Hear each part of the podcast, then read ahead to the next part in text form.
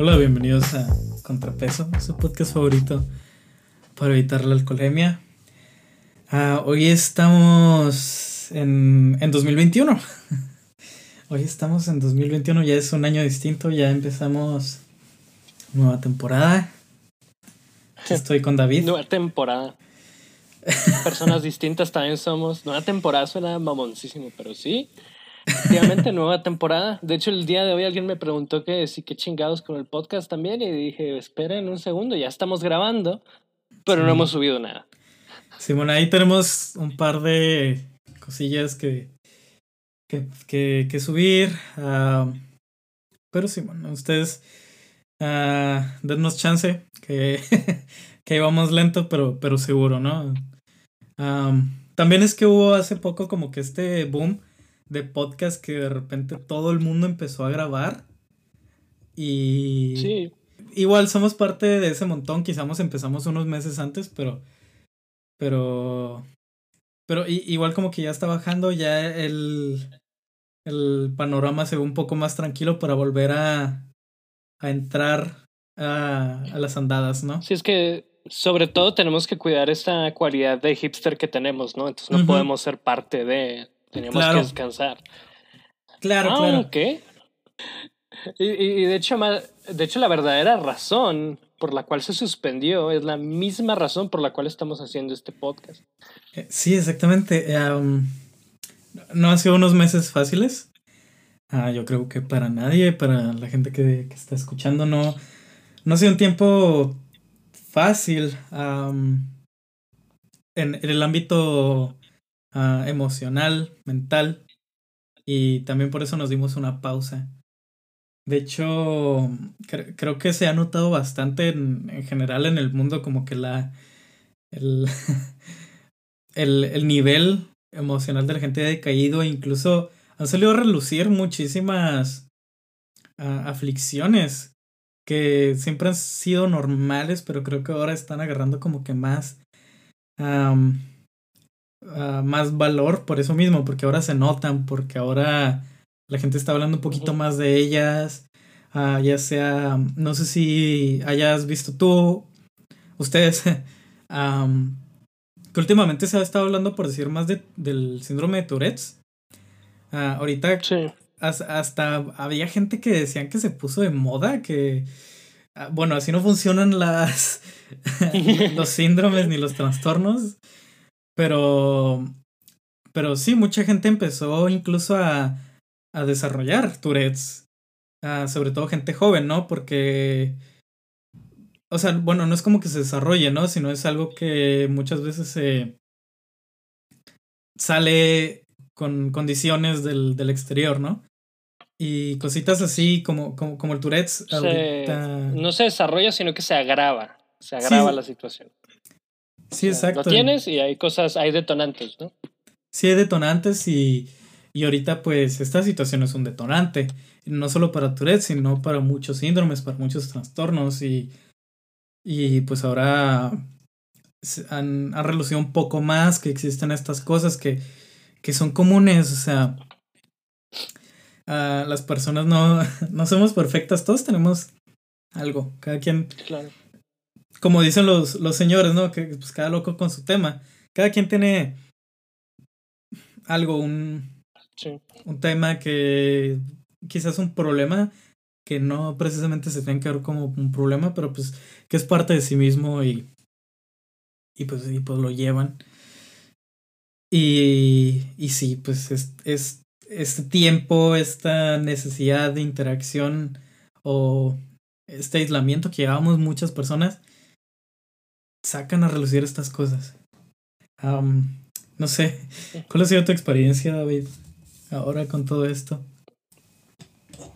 Pues es complicado. Yo, yo, siempre he sido una de las primeras personas en señalar que la salud mental es súper importante. O sea, muchas de las cosas que la gente está haciendo mal en su vida, ¿no? De, sí. O sea, de repente hay gente que me, que me dice, no, es que tal persona es basura y no, no ayuda a su familia y se la pasa eh, perdiendo el tiempo. Y, yo digo, o sea, es muy fácil juzgarlo desde la perspectiva de por fuera, ¿no? Pero posiblemente si la mayoría de las personas que pasan por eso se revisaran, podría ser un problema que, de un trauma pasado o un problema de depresión clínica, que también hay muchos tipos de depresión, ¿no? Depresión bipolar, eh, distimia, este, hay un chingo, hay un chingo de, tipos de, y luego hay periodos de, ¿cómo se llama? El, hay depresivos unipolares y, o sea, hay un chingo de cosas que muchas veces la gente no, no asocia directamente con depresión, ¿no? Muchos problemas eh, psicológicos o que no se asocian directamente con nada. Por ejemplo, la, eh, mucha gente tiene ideas de que o toda la o no es que la gente que realmente está eh, deprimida no intenta mostrarlo es, eso es una falacia este o oh, es que la, la gente eh, realmente deprimida es solitaria no necesariamente y que la gente intenta asociar eh, ciertas indicaciones de, de depresión con toda la verdad y nada más que la verdad, lo cual no es cierto. Hay gente que es muy normal, es muy feliz, hace las cosas, pero ciertamente está eh, deprimida, ¿no? Hay cosas dentro de esa persona, ciertos pensamientos que no le escapan, ¿no? O que tiene, o los que tienen episodios, ¿no? O que tienen, o que la persona toda su vida ha sido feliz y lo dice, no, es que cambió mucho y lleva un par de años que, pues, hay tipos de depresión que tienen un periodo depresivo y luego hay otros que son trastornos eh, recurrentes y la chingada. Y algo importante de señalar mientras decimos basura es que, es que ninguno de nosotros dos sabe demasiado sobre depresión. Pero yo, yo intento informarme al respecto porque ciertamente eh, tanto Emilio como yo somos personas eh, muy autistas y muy depresivas también. aparte de eso que mencionabas sobre, sobre los estereotipos que se tienen, muchas veces es hasta por la cultura, porque, uh, bueno, cuando, cuando estaba en medicina, algo que nos recalcaban mucho, es que hay un problema con la investigación médica que se hizo en los últimos años, en los, mm, hablo de décadas, pero ha sido enfocada mucho en los varones blancos, ¿no? Sí. Y, y, en esto hablo de enfermedades, ah, hablo de enfermedades, por decir, enfermedades de la piel, todo se relaciona con varones blancos, ¿no? Entonces, las mujeres obviamente lo muestran distinto, la gente de color lo muestra distinto, pero es lo mismo con las enfermedades, los trastornos mentales. Se muestran distinto en varones, en etnias, en razas, en mujeres. Es muy distinto. Entonces, uh, pues sobre todo en México, como tú decías, está, es muy común eso de, de, que los hombres se guarden lo que piensan. Entonces es, es, común que digan eso de que, ah, es que una persona realmente depresiva no lo demuestra. Y así, porque estamos acostumbrados a los cuadros de, de varones. Y si es una mujer, es, es digamos, la, la, tachan de loca o de dramática. O, Bueno, miles de cosas que son problemas que ya, que ya son culturales más que nada, pero es ese punto, ¿no? Que, que, que hay miles de formas distintas de expresar problemas. Y, y, y, y, si tú te sientes mal, no, no, no tienes que buscar tu cuadro clínico o así, no tienes que decir, verga, yo me siento identificado con este trastorno como tal. Porque sí, claro que es bueno porque una vez que ya sabes lo que tienes es más fácil llevarlo, tratarlo si quieres, pero igual estar consciente que lo que tienes no va a ser lo que vas a encontrar en internet o lo que te van a contar tus amigos. Claro. Entonces, si tienes un problema, pues saber que que está ahí, que existe y que, que, que hay una respuesta, aunque no sea fácil encontrarla. Entonces, sí. ahí cada quien lleva su, su camino, supongo. Sí. ¿Sabes algo que me gusta a mí mucho pensar sobre ese tipo de, de problemas? Y no recuerdo exactamente quién fue el que me lo mencionó así, pero eh, básicamente estar mal, o sea, tener este tipo de cuadros y este tipo de, de, de, de problemas, ¿no? Por ejemplo, muchas personas lo que tienen eh, realmente fuera de un trastorno eh, de eh, depresivo recurrente o ese tipo de cosas muy fuertes es una es la distimia, ¿no? Que es el son periodos no muy severos de tristeza, ¿no? O sea, de, de, de, depresión, de pero la, la distimia es un tipo de depresión muy, muy específica que le pasa a los adolescentes y así, ¿no? Que es lo típico que dicen las personas o reclaman muchas personas, que es como, es que está en la edad de, la edad de la punzada, está en esa edad de. Bueno, de hecho, para, para, el, para que muchas señoras, o si quieres, puede decirle a su mamá y reclamarle, la distimia. si no, si, no se, si no se trata y no se, y no se identifica, se vuelve permanente. O sea, no es, una, no es un periodo, sino que simplemente la persona aprende a guardárselo porque no es suficientemente un periodo depresivo tan grande y tiene intervalos libres de síntomas que puede durar desde días hasta años. Entonces, como... Sí, pero yo siempre he dicho, o sea, sentirte mal está bien, o sea, es una manera en que tu cuerpo y, tu sistema te está diciendo que hay cosas que se tienen que arreglar. Es totalmente normal sentirse mal. O sea, y de hecho tener periodos de, de, de, depresión está bien, o sea, no, es realmente algo que va a destruir tu vida. Lo que destruye la vida de las personas es ignorarlo completamente. Y un, un, ejemplo que me, que me gusta tomar al respecto es, es por ejemplo, el, el papá de una de mis primas es un señor que yo siempre he dicho que tiene depresión. Y toda la gente me dice, no mames, eres un estúpido, estás loco. Y lo, no, la verdad, el señor tiene depresión y yo sé que tiene depresión. Y la gente dice que no porque siempre ha hecho cosas y cuida a su familia y la fregada. Pero yo, sí, activo, ¿no? Sí, es activo, o sea, es, un, o sea que, que, es activo y, y, se ve que es, que, que es normal, ¿no? Y todos dicen, así son los señores, así son. Pero yo lo veo y siempre he pensado que tiene depresión porque es una persona que siempre se está quejando eh, de todo y tiene una, y tiene, una, y tiene un, una manera muy específica de ver las cosas que implica que ha habido un trauma anteriormente, ¿no? Que de repente le reclama a, su, hija que su hija se, ah, ah, no, la, no, lo ve suficiente, o que de repente reclama que se siente muy solo porque él tiene un rancho y la chingada. Y yo digo, es que ese tipo de reclamos o cosas que ustedes ven muy normales dada su situación son también un indicativo de depresión. o sea, ese tipo de quejas o cosas súper sutiles que la gente no, muchas veces no identifica pueden ser depresión. Y mucha gente no, lo, no, lo, no le gusta llamarlo depresión porque dicen, es un, es un señor, él no cree en la depresión, por tanto no la tiene, ¿no? O sea, posiblemente algunos de sus padres tengan depresión o algunos de sus abuelos tengan depresión y ustedes lo, lo estén ignorando porque ya lo familiarizaron como parte de su personalidad. Que ese es el punto máximo que creo que llega a la, la depresión. Que se vuelve parte de la personalidad de una persona, valga la redundancia, y, y, las personas somos incapaces muchas veces de dictaminarlo, ¿no?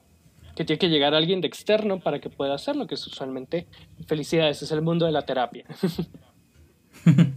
sí. de hecho, todo eso que me dices me recuerda mucho a, bueno, y, y va a sonar medio tonto, pero les repito, los conocimientos de David míos van Sí, somos terribles, o sea, yo no sé por qué estoy hablando de terribles. sí, o sea, yo, yo soy economista y ya. hablamos de lo que vemos, ¿no? Simplemente claro. Ah, cabe recalcar una vez, mm, seguramente lo volveremos a hacer porque nunca es suficiente, pero ah, no somos expertos y obviamente deberían de, si, se sienten con un problema, obviamente David y yo estamos aquí para, para hablar con ustedes personalmente siempre que, que gustan. Pero igual uh, siempre va a haber alguien que sepa un chingo más que nosotros. Y así. De hecho, los, uh, los psicólogos, justamente estaba hablando de eso con una amiga el otro día, tienen... Uh, es casi como el juramento hipocrático de los psicólogos, ¿no? Que tienen que evitar el síndrome del experto, ¿no? Que aunque seas un psicólogo, no puedes... Tú no puedes sentir que sabes más que la persona con la que estás tratando. Sí. Y pues igual lo mismo les decimos. Uh, nosotros no sabemos más que ustedes, nadie va a saber más que ustedes lo que están pasando. Sí.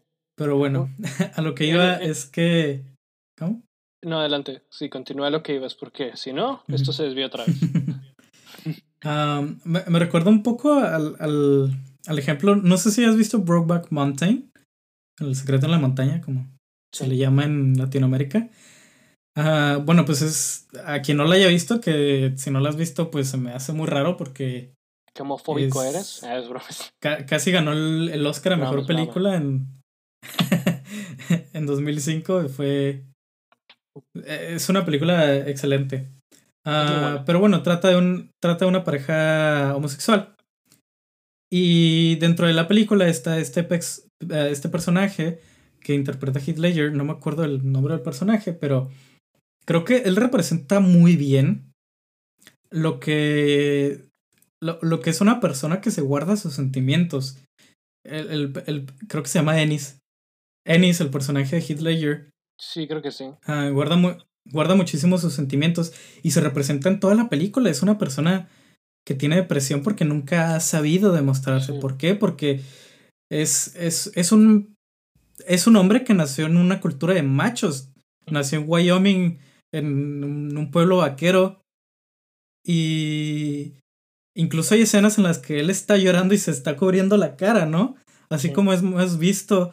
Uh, bueno, no sé si a ustedes les haya tocado, pero, pero en México es muy común que de, si llega a haber un momento que un, que un señor que creció así con esa misma cultura se abre, empieza a llorar, se, se cubre en la cara porque es algo que se ha enseñado a reprimirse. Sí, por ejemplo, yo siempre he mencionado que uno de los problemas de personalidad más grandes que tengo es que no puedo llorar. No me sale, no puedo. O sea, algo dentro de mí está dañado desde, desde mi juventud y no puedo. O sea, mi manera de expresarse sentimientos ha fallado mucho de toda mi vida. y siempre lo he relacionado con trauma, pero realmente es que no, muchas veces realmente no me sale. O, o estoy muy triste y simplemente no puedo.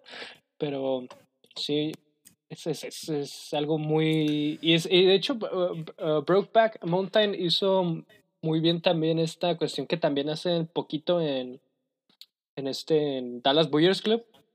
Al inicio, que hay como una percepción tan, eh, tan negativa para ciertas cuestiones eh, que la gente lo pues la, la gente se, se, tiene que romper para ajustarse a esas cuestiones, ¿no?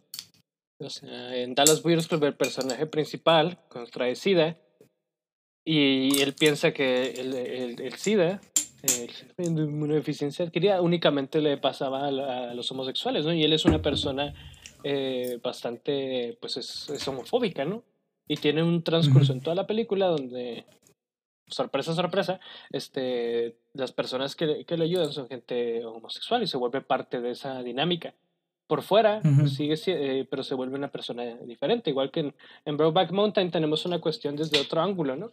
Y es importante hablar de esas cosas porque eso involucra mucho la, la depresión. Muchas veces eh, hay un problema mayor, que es lo que dije, o sea, tu cuerpo te está, tu organismo, en este caso tu cerebro, te está diciendo que hay algo mal que está funcionando dentro de tu cerebro, que es el caso de la gente que tiene depresión porque nunca se ha mostrado a sí misma o porque las cosas que está haciendo no le, no le da satisfacción, o porque no está diciendo las cosas que debería decir. Que eso pasa con los señores eh, grandes, con los niños, con los adultos, con todo, ¿no? Que muchas veces estar cerrado al, al diálogo, a la expresión, fomentan este tipo de cuestiones. Y, y muchas veces es una cuestión interna, o sea, no es como que tu mamá no te vaya a escuchar, pero tú mismo te reprimes y luego te generas a ti mismo depresión, ¿no? Por ese tipo de problemas que no expresas o que no hablas o... Sí, o sea, es la gente que no habla con su familia, ni con sus amigos, ni con nada. Y por eso en estos periodos donde la gente está más cerca y más lejos al mismo tiempo, o sea, la gente no va a la escuela, no vas al trabajo, este, o, si vas al, vas al trabajo no, no tienes esas pláticas pequeñas que tenías con otra gente o así, eso es como extraño. Eso también nuestro organismo va a decir, ok, hay algo está mal, está mal aquí, eres un ser social, ¿qué está ocurriendo, muchacho? Pero yo, hay una pandemia, y no puedes tener ese diálogo con tu cuerpo, tu cuerpo nada más te va a hacer sentir mal, y tienes que aprender a, al respecto, ¿no? Porque el diálogo no es que se vayas, te vayas a sentar per se, ¿no? Con otro individuo igual a ti a hablar, ¿no? O sea, es muchas veces que tengas que hacer una otro tipo de, de, cosas, ¿no? Otro tipo de ejercicios para poder hablar con tu cuerpo, porque pues, no, es una, no es un diálogo unilateral, ¿no? Sí. De hecho, eso mismo, como que al principio del podcast uh, recalcábamos mucho eso de que es importante saber, o sea, darte cuenta de, de, ti mismo, de lo que estás pasando, pero es igualmente importante darte cuenta de las demás personas porque muchas veces están pasando por, por esas cosas y, y obviamente no podemos saber más que ellas, pero igual es, es, parte de lo mismo, que, que, que, estamos acostumbrados a eso de que, ah, pues es que anda en su rollo. Ahorita está, pues que ahorita hay una pandemia, lo que quieras, ¿no? Pero, pero es igualmente importante em, ver estos signos en otras personas y ayudarlos como podamos. Uh, obviamente, va, bueno, quizás haya un psicólogo dentro de la audiencia que nos escuche, pero la gran mayoría no somos. No somos psicólogos, no vamos a poder ayudar con esa facilidad a las personas, pero igual saber que, que cualquier cosa ayuda. O sea, la gente que ha pasado por un momento de depresión, incluso depresión estacional, este, le, se dan cuenta de que cualquier cosa ayuda. Hasta un mensaje, ¿qué onda? ¿Cómo andas? Puede ser una pequeña luz de ayuda para cualquiera. Y, y aunque no parezca, esas cosas sí ayudan. A, veces simplemente el, interesarse por alguien uh, es, es, un gran paso para, para ayudar a, las personas que nos importan. Sí, sí es, es, como eh, por ejemplo, yo, yo, lo que hago mucho con mis... Porque todos tenemos identificados muchas veces a nuestros amigos deprimidos, ¿no? Por ejemplo, yo tengo a Emilio. es broma, tengo muchos amigos deprimidos. De hecho, eh, por ejemplo, el... Bueno, para no decir, eh, decir su nombre, ¿no? Eh, Emilio quizá lo, lo identifique si digo alcantarilla o banderilla. Este, es una persona que yo siempre he relacionado con un lado de distimia, por ejemplo, que es un episodio muy prolongado de depresión sin ser muy grave, con periodos graves. O sea que es distimia con periodos depresivos. Es lo que yo siempre le he identificado. Y algo que siempre le he dicho a, a, esa persona es, uno, que me tiene a mí para hablar. Él, él sabe, y si está escuchando esto, él sabe.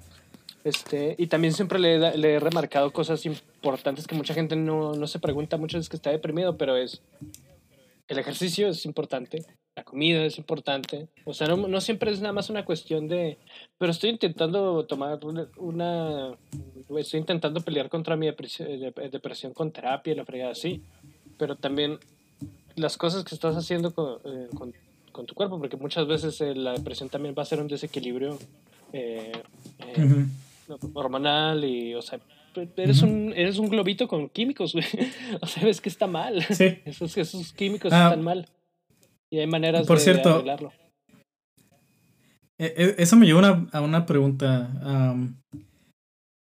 pues como para ti y para el público, ¿no? Este, tú en lo personal, cuando tienes un periodo de, pues de tristeza, digámoslo así, uh, ¿cómo lo sobrellevas? ¿Qué, ¿Cuáles son los hábitos porque me imagino que tú te has dado cuenta más o menos de qué hábitos tienes.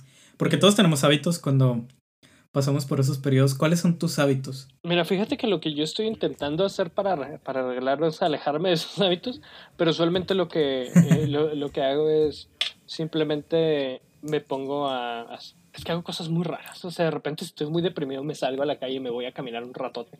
Hasta que me siento perdido y lo digo, ok, ya voy a regresar a mi casa. Sí, o sea, eso sí hago. O hay veces que si la situación que me está deprimiendo es una situación muy eh, precisa, o sea, que hay un evento específico que hizo el trigger de mi evento de, depresivo, usualmente lo que, lo que hago es hacer lo posible por no pensar en esa cuestión por suficiente tiempo para que, la, que pueda pensarlo fríamente ya después, ¿no? Entonces de que me pongo a pinche, a pinche leer y digo, hasta que no termine el pinche libro eh, no voy a pensar en nada y llega un punto donde te desapareces y dices, ok, ya nada más estoy leyendo. Hay veces que es difícil salir de, de ese camino, pero yo siempre soy la persona que en lugar de atacar el que suena muy contrario a mi tipo de personalidad, pero con mi salud mental actúo diferente con mi vida diaria. Y es, si hay un problema que me está causando una cuestión de, depresión verdadera, no una cosa como, ay, tengo un problema normal, no sé, yo sé cuándo es un problema normal y cuando no estoy siendo razonable con el problema. Y cuando no estoy siendo razonable con el problema, yo me desaparezco. Juego videojuegos ocho horas, leo pinche libro en una sentada, pinche me voy a caminar y luego regreso y paso todo el día en el pinche sol muriéndome a la perga. Entonces es el tipo de cuestión que o me voy a conducir, no sé o me voy al pinche local a hacer playeras, intento tener una actividad que me saque de del lugar y luego ya puedo volver cómodamente después a retomarlo, ¿no? Simón. Mira, pues personal, eh, es que personalmente yo hago lo mismo. Y no sé si sea probablemente no sea un no sé si sea el, el, método correcto. No hay método correcto. Probablemente no. Sí, no hay método correcto. Cada quien tiene sus formas. Hay veces que hago ejercicio. De las cosas. Y hay gente que dice que eso es tremendamente bueno. Yo digo, no funciona muy bien. En general. Perdón, es que se cortó. E, en general, creo que es lo que hago que mm, hago cosas que me, que me desvíen de pensar en eso, porque sí, normalmente son cosas que, que accionan en ese momento, ¿no? Entonces, por decir, últimamente, bueno, no, uh, las últimas veces me he fijado que ver películas de terror me ayuda un chingo. ¿Por qué? Porque ocupan mucho de tu mente. No sé si bueno, estás esperando, ¿no? Estás en una cuestión de... Estás en un estado emocional tenso. Ajá, estás tenso, ¿no? Estás viendo una película de terror. Incluso cuando terminas, duras uno o dos días así como que pensando, madres, y qué onda con esto, y qué hubiera hecho yo, ¿no? Pendejadas que surgen cuando estás viendo una película de terror, ¿no? Pero Simón es lo que es lo que yo hago porque uh, ocupa mi mente durante y después. Porque yo también he hecho lo que tú dices, ¿no? De que jugar videojuegos, hacer ejercicio. Pero siento que lo que más ha ocupado mi mente han sido ver películas de terror. Y quizás es como que un mecanismo medio propio, pero. Simón, este. Tienes que encontrar conocerte a ti mismo. Eso, eso, es algo muy importante, conocerte a ti mismo. Porque hay gente que no sé, por ejemplo, Emilio se conoce y ya, ya sabe el mecanismo de. Por ejemplo, yo posiblemente si tuviera un episodio depresivo fuerte y no supiera sobrellevarlo, llevaría muchos pinches problemas. O sea, porque yo soy, en esencia, soy también una, una persona hasta cierto punto violenta y tengo ciertos problemas para, para, o sea, controlarme no es fácil en muchas situaciones como ahora que interrumpo a Emilio de la nada, qué clase de imbécil soy, ¿no? Pero es, este, sin duda conocerse es súper importante, o sea, no tanto el, el hecho de, oh, es que los, los mecanismos, es experimentar, o sea, es, hay gente que le ayuda a pensar, hay gente que le ayuda a contar, hay gente que se quita, tengo, tengo un amigo que es súper gracioso, ¿no? Que cuando tiene un ataque, bueno, es ansiedad y depresión van de la mano, ¿no? Pero vamos a hablar un poco de su mecanismo para ansiedad, que podría ser replicable para la depresión eh, no son lo mismo, este, pero van ligados. Eh, se quita los zapatos, o sea, y cambia las cintas de lugar. o sea, es neta, el vato cuando le da un ataque de ansiedad feo, el vato empieza como a temblar y luego se, quita los zapatos completamente, le quita las agujetas a un zapato, le quita las agujetas al otro y las cambia de lugar. y, si, para cuando termina de, hacer eso ya está más calmado.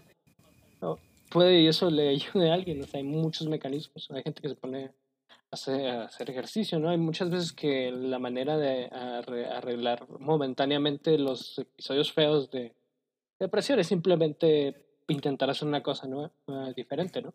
La gente que, que toma opciones muy malas para eso, ¿no? Que es como, me siento triste, voy a ponerme una peda maciza, voy a despertar muerto y también funciona muchas veces, no te estoy diciendo que no pueda funcionar, o, ah, mira, aquí ahí les voy, a, voy a drogarme, machín, y a ver si esto lo soluciona, ¿no? Y es, es, ahí cuando empiezas a tener problemas eh, más fuera de tu control, ¿no? Porque, o por ejemplo, si estás muy deprimido, algo que le podría pensar a alguien completamente imbécil, creo que es la peor opción que puedes tener, es, por ejemplo, um, usar éxtasis. O sea, sí, va a mandar a la verga todo lo que sientes por un rato, te vas a sentirte poca madre, pero cuando te despiertes el día siguiente, no nada más el problema es seguir ahí, sino que todos tus químicos felices los va a chupar el éxtasis y te vas a despertar muerto. O sea, tú, ese, zombie que vas a hacer la mañana siguiente es un zombie que ese, tipo de gente se podría suicidar o hacerle daño a otras personas. Entonces es por eso que tienes que encontrar tus mecanismos saludables. Por ejemplo, yo no le hago daño a nadie si me voy a caminar. Y tampoco, le, tampoco Emilio le hace daño a nadie si, si ve una, una película de... Bueno, le, depende, si lo ve en un sitio pirata, entonces está haciéndole daño a la compañía que debería estar lucrando de esa película que vería, mire, pero en esencia no hay daño. entonces hay que, hay que conocerse y hay que cuidar esos mecanismos por los cuales nos intentamos ayudar a nosotros mismos a superar cosas así, ¿no? Está el, ejemplo, hay una comediante estadounidense medio famosilla, no sé si la conozcas, Jessa Reed. Ah, es parte de, Comedy Central. dentro de los. Dentro de esta playlist que, que había de. Uh, Comedy Is This Real? Creo que se llaman. Ah, sí, ya sé cuál, de las historias, ¿no? Sí, de las historias. Ella cuenta que ella estaba pasando por un momento muy depresivo y entró en las drogas. Que por cierto, cabe recalcar que, pues como tú dices, las drogas no son buenas porque el, problema va a persistir, ¿no? Este, y, la, y muchas de las drogas, por decir el alcohol, realmente son depresivos. Son, son sustancias que, que cambian el nivel hormonal y... O sea, tiene que ser la pues, droga correcta y tú no eres un médico para determinar. Por ejemplo, puede tener un episodio depresivo y nunca te hayan prescrito ninguna medicina, pero eh, te fumas un, un, gallo de marihuana cuando estás muy deprimido. Te relajas un ratillo y luego ya lo, lo vuelves. El problema es que te vuelves eh, dependientes a cosas de las cuales no tienes control. O sea, ese es el problema. Pero el problema no son las drogas, el problema es cómo las utilizas. Y utilizarlas para un episodio depresivo tienes que saber de las drogas. O sea, estamos diciendo que es imposible que las uses, pero la mayoría son terribles opciones. Y, y por decir, uh, Jessa Reed, ella cuenta de, este episodio que le dio, y dentro de las drogas, dentro de su experiencia, empezó a usar cristal. El cristal es una droga muy fuerte. Y, y ella se volvió adicta como por 5 o 7 años, de, de forma muy intensa, ¿no? Y pues ella cuenta de que era como que la, la cosa que la mantenía a flote al punto de que empezaba de que a tomar su orina, porque su orina, porque la, el cristal, no se metaboliza bien y, y te puedes tomar tu orina y... Bueno, ya son cosas muy intensas, ¿no? Pero... Sí, sí. de hecho, no, creo, creo que no debería de estar contando eso. Por Imágenes mentales de, sí, de, gente... Sí, o sea, también la gente que se vuelve adicta a la, a la heroína también, ¿no? O sea, que se tiene que inyectar a veces en medio de los pinches dedos y la lengua y la chingada y le salen llagas y tengan esa imagen mental cuando piensen arreglar sus problemas con drogas, muchachos. Broma, las drogas no son malas necesariamente, ¿ok? hay drogas muy malas. El, problema, es la, el problema es la interacción que tenemos con ellas. Pero ah, ella, ella cuenta que el momento en el que cambió fue cuando su hermana le dijo, uh, oye, por favor, Ah, deja las drogas y, y, pon en orden tu vida. Porque lo requiero. O sea, y, y, simplemente, o sea, aunque suene muy estúpido, en ese momento que ella se dio cuenta de que de que su problema estaba afectando a alguien que, que, quería, pues lo dejó, ¿no? Sí.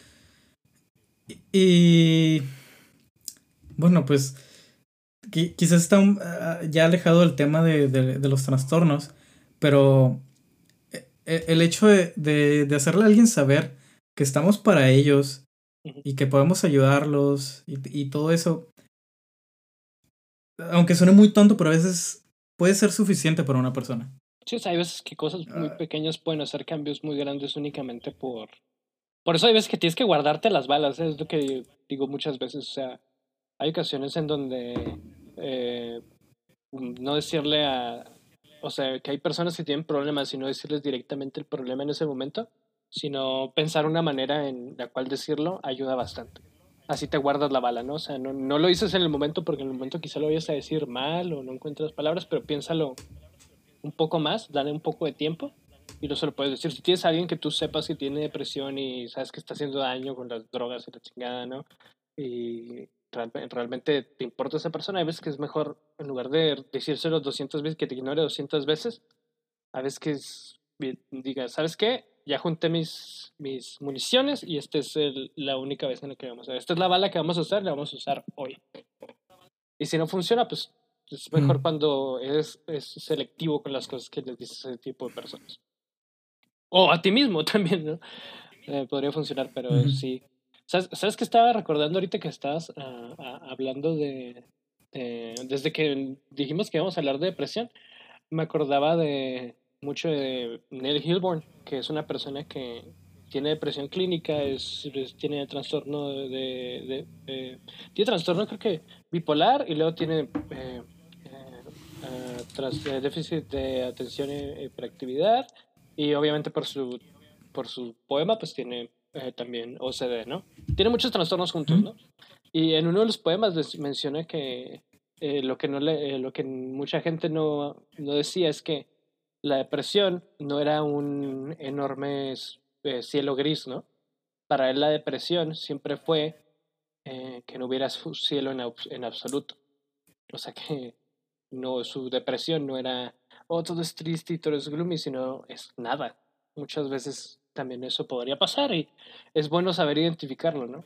Que hay gente que no sabe que tiene un problema y realmente la razón por la que no saben es que, que tiene un problema es que no está lo que hablamos desde el principio, ¿no? Que esta situación de depresión que tengo eh, no es depresión porque no me siento triste. Hay veces que no sentir nada es, depresión, ¿no? Muchas veces clínico. este, sí, eso es bastante severo. Y intentar ayudar a esas personas también es, es que se requiere acción, ese es el problema. Y muchas veces las personas son reacias a tomar acción que son terapias, ejercicio, estas cosas, ¿no? obviamente, si el psicólogo no funcionó, hay unas cosas que se llaman psiquiatras, que también hay gente que se, que se escuda con eso, ¿no? De, ya fui, ya fui con el psicólogo mucho tiempo y no, no, me, no me ayudó. Bueno, los psicólogos tienden a referir a la gente a psiquiatras por una razón, ¿no? Quizá tú viste un psicólogo malo, puede ser.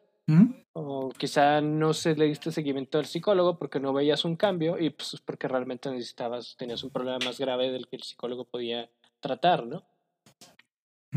Entonces es... Que, por cierto, ah, también hay que mencionar eso.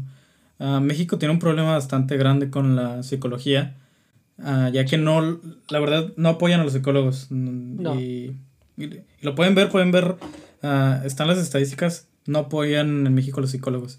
Ah, sin embargo, en, yo creo en Chihuahua tenemos una oportunidad un poquito mejor que en el resto del país. sí, sí hay lugares a los que pueden acudir. Y pues en el caso de que estén escuchando esto, me pueden preguntar a mí, le pueden preguntar a David y los podemos referir a, a alguien. Hay ciertos organismos del país que les permiten también a acceder de manera económica, se podría decir, a psicólogos. ¿no? Está aquí en Chihuahua. Y también el... Y, y en el caso de que sepan inglés, por ejemplo, también hay organismos uh, internacionales que les pueden ofrecer ayuda psicológica gratis. Uh, entonces, también hay estas líneas de, de, ayuda psicológica gratis que la persona que te está atendiendo muchas veces no es 100% un experto, muchas veces ni siquiera son psicólogos, pero ellos tratan con ese Están tipo capacitados. muy seguido, entonces ellos sí te pueden decir eh, mínimo qué es lo que tienes y a dónde puedes ir. Hay muchas líneas para eso también. Entonces, si alguien requiere, nosotros también podemos ayudar con eso, que también lo mejor sería este antes de considerar un psicólogo, porque muchas veces es un paso que la gente es muy reacia a dar, es eh, quizá informarte, y lo mismo que dice Emilio, no vayas a querer encontrar exactamente tu, eh, tu problema en Internet, eso es totalmente, es totalmente irrisorio. Ja, ja. O sea, es simplemente para que te informes de los problemas que hay, ¿no? O sea, de, las cosas que, que realmente existen ahí, ¿no? Y muchas veces eh, ya puedes discernir tú si ya es un problema eh, mínimo esta diferencia entre una depresión tratable a través de, de, terapia a, ok, estamos en un punto donde sí requerirías tener un tratamiento clínico. o sea, hay veces que es eso, hay veces que es por otras cosas. Nunca sabe y por eso es, infórmate un poco, intenta hacer alguna de las cosas, cambia la manera en que estás haciendo las cosas eh, recordar que sentirte mal, la depresión es una manera, y yo lo voy a decir hasta, que alguien me corrija y me diga, ah, es un estúpido. Es, es una manera en que tu cuerpo te está diciendo que algo está mal. algo anda mal, tienes que corregir, tienes que cambiar cosas. Y usualmente la manera más rápida de hacerlo es yendo con un experto. Si no quieres hacer eso por tu tiempo, porque es, es costoso, de nuevo, no es costoso y de, y de nuevo hay muchas opciones para hacerlo. De hecho, si eres un estudiante, este, la mayoría de las universidades y bachilleratos tienen atención eh, eh, psicológica gratuita. O en el caso de muchas universidades, muy barata. que, eh, que también, o sea, si no está dentro de tus posibilidades, puedes intentar otras cosas, pero creo que si no te tienes tiempo y, para lidiar con tus problemas psicológicos, no tienes tiempo para nada. O sea, la verdad es que sí, o sea, es ya estar, estar negándote muchas cosas tú mismo.